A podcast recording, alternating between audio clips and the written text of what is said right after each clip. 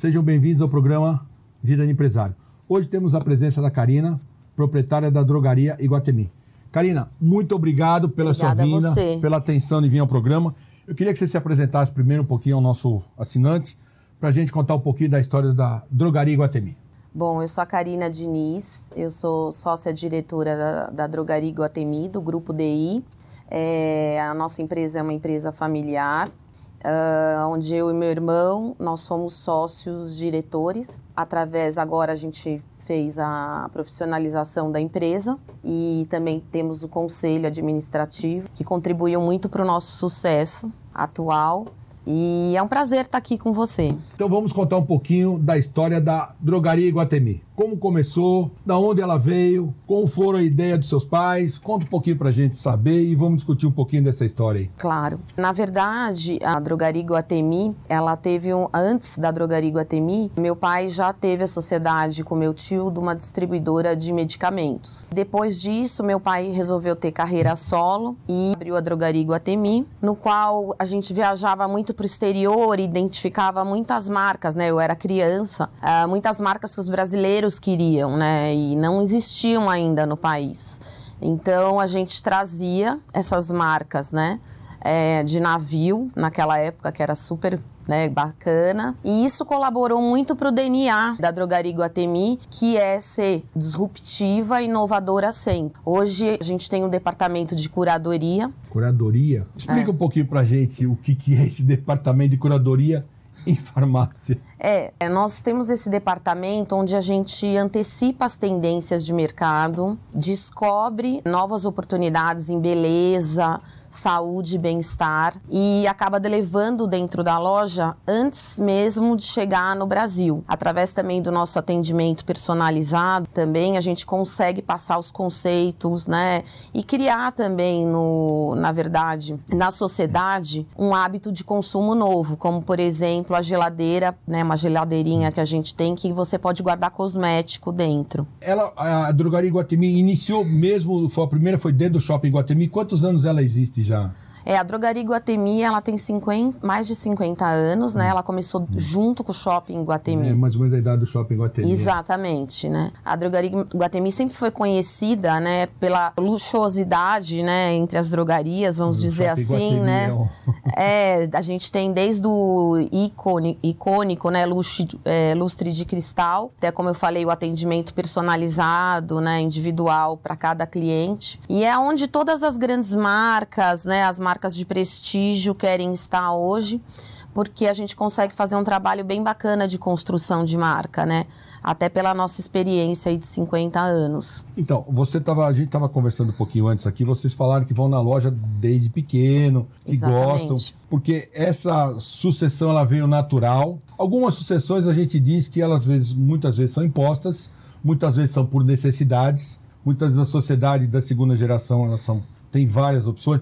Então, pelo que a gente estava conversando, elas são vocês optaram porque quiseram essa coisa, teve até a profissionalização, mas como foi a entrada sua e do seu irmão na loja? Como é que foi a- essa entrada, essa passagem do seu pai, da sua mãe para vocês? Conta um pouquinho pra gente, pra gente poder entender um pouco, para depois a gente falar da profissionalização. Isso. É, na verdade, é, eu sou apaixonada, né, como toda mulher, por essa área de beleza, né, cosmético. Então, era uma delícia estar sempre é, trabalhando com minha mãe. Na verdade, eu acabei ocupando o lugar dela. Claro que a gente estudou muito, além da gente estudar questão de formação de herdeiro, né, eu estudei cosmetologia também, é, estudei psicologia do consumidor, né, porque hoje eu, eu sou a head do departamento da curadoria. Por outro lado, o meu sócio, que é meu irmão, também fez toda uma formação, né, em cima das áreas que ele também toma conta, para poder assumir mesmo, né, a, a direção da empresa, né. E isso foi muito importante, é, o ponto que eu coloquei, de você, junto com isso, ter um conselho, né, eu acho que essa parte de você ter um conselho executivo, né, te ajuda muito nessa parte de administração e essa consequente também, né, profissionalização da empresa foi muito importante. Como é que foi essa transição? Porque quando há a transição do pai para o filho, sempre há uma pequena divergência onde o pai diz, eu sempre fiz assim. De todos que eu conheço, sempre falaram a mesma coisa. Eu sempre fiz assim. Uhum. Você, vocês passaram por esse problema também? Como é que foi essa transição? Ou ela foi mais branda? Ou teve também esse choque de culturas, vamos chamar assim? É, eu acho que sempre, né, para um fundador, hum. não é fácil passar o bastão. Não seria diferente? Né, não, não é fácil. Claro que a gente estava comentando, hum. ele também passou por uma formação de, na verdade, que a gente fez é, é uma formação é, de conselheiros, hum. né? Ele, ele também é conselheiro nosso hoje, né, meu pai tal. É, a minha mãe também, né? Apesar da minha mãe já estar tá mais afastada da empresa, né? Mas eu acho que um processo foi maturando através também de conselheiros de fora que a gente contratou. Ajuda muito, né? A questão da escola que a gente frequentou também, né? De formação de herdeiro, na qual a gente fez todos juntos, né? Foi meu pai, minha mãe, eu, meu Seu irmão. Pai aceitou bem? Meu pai foi. Foi muito bacana. A gente fez dois anos e foi um divisor de águas, para falar a verdade. Foi o PDA. Pode falar, pode falar. Pode, fique tranquilo aqui, não tem problema é, nenhum. É maravilhoso, pode eu falar, super recomendo. Não tem, aqui não tem problema nenhum. Super fique recomendo. É, inclusive, quem tem filhos jovens também é uma ótima oportunidade. Aqui não tem restrição a nada, que é um ótimo. programa aberto. Até porque, problema. né, é uma questão, é uma instituição educacional, né? Então, acho que a gente sempre falar de que educação é importante até para o herdeiro, eu acho que isso também é uma coisa fundamental. É, o PDA é o Programa de Desenvolvimento de Acionista. Da. Fundação do Cabral, que a gente fala, não tem problema nenhum. É. Então é para dizer, porque às vezes as pessoas não entendem o que é o PDA, então a gente explica para não ter problema. É, e eu acho que é super importante, né? Não é, ah, eu sou herdeiro, eu já sei tudo, vou fazer só uma faculdade, uma pós-graduação, um mestrado. Não, eu acho que é legal você entender o seu papel. Como é que vocês enxergam agora a Drogaria Guatemi daqui para frente, com essa nova tecnologia, expansão, inovação, o que, que vocês pretendem uhum. com isso daí, assumindo todo esse negócio agora? Então, nós já temos dois outros negócios, hum. que é a Drogaria Discover e também, que é uma rede de drogarias, e a Nuspace, que é a nossa loja online. Para 2020, a gente vai continuar firme no projeto de expansão, a gente já vai ter uma nova loja de experiência nesse primeiro trimestre. Experiência, desculpa. É.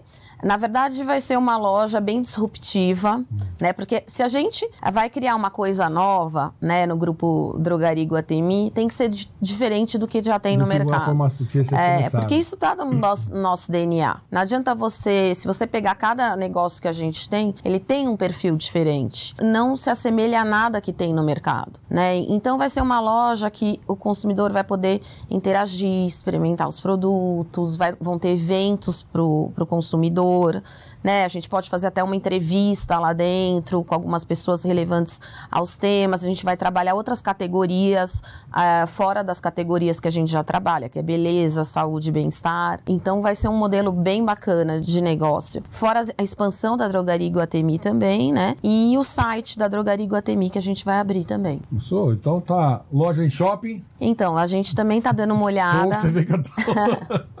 é, né? É, existem muitas oportunidades bacanas, né? A economia ajudou, né? Esse último semestre. Então, né, o mercado farma, né, em, em, si, mercado de beleza, também, né, foi um mercado que ele não sofreu tanto com a crise. Então, isso criou oportunidades para a gente estar tá olhando novos negócios, novas, novas oportunidades. Então, realmente a gente tem visto sim aberturas tanto em shoppings como em ruas é, que a gente contratou a geolocalização uhum. para ver onde seria mais adequado para o nosso público a gente abrir os nossos negócios Então, Karina, você vê que a gente está.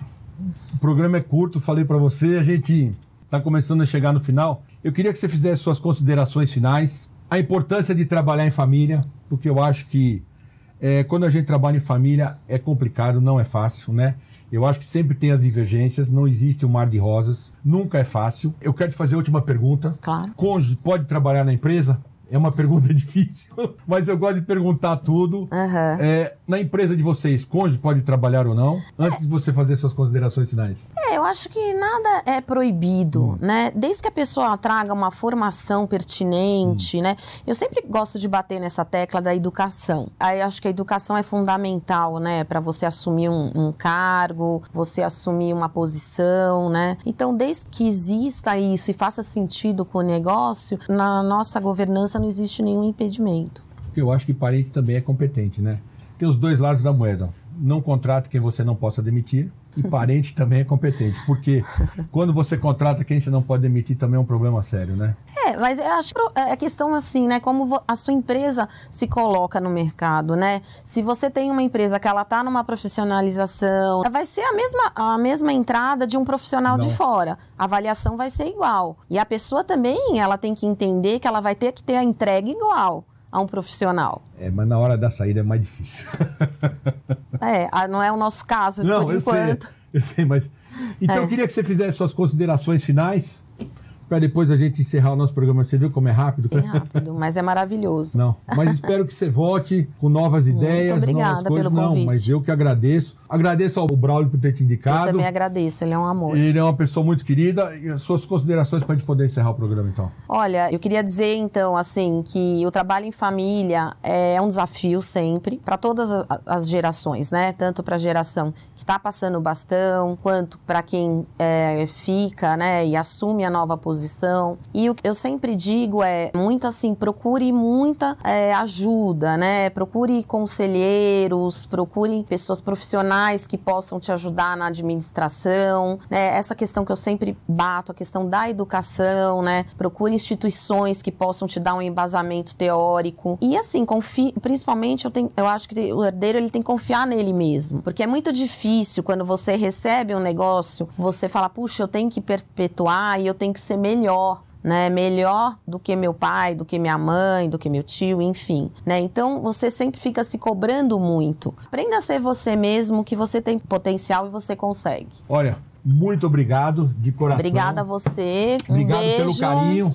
Um livro de presente a você. Maravilhoso. Espero Olha, que você volte de verdade. Foi um prazer imenso recebê-la. O Braulio falou Prazer realmente de novo muito bem de você. Foi uma grande entrevista. obrigada, muito obrigado, querido. viu? Obrigada. Muito obrigado e até a próxima.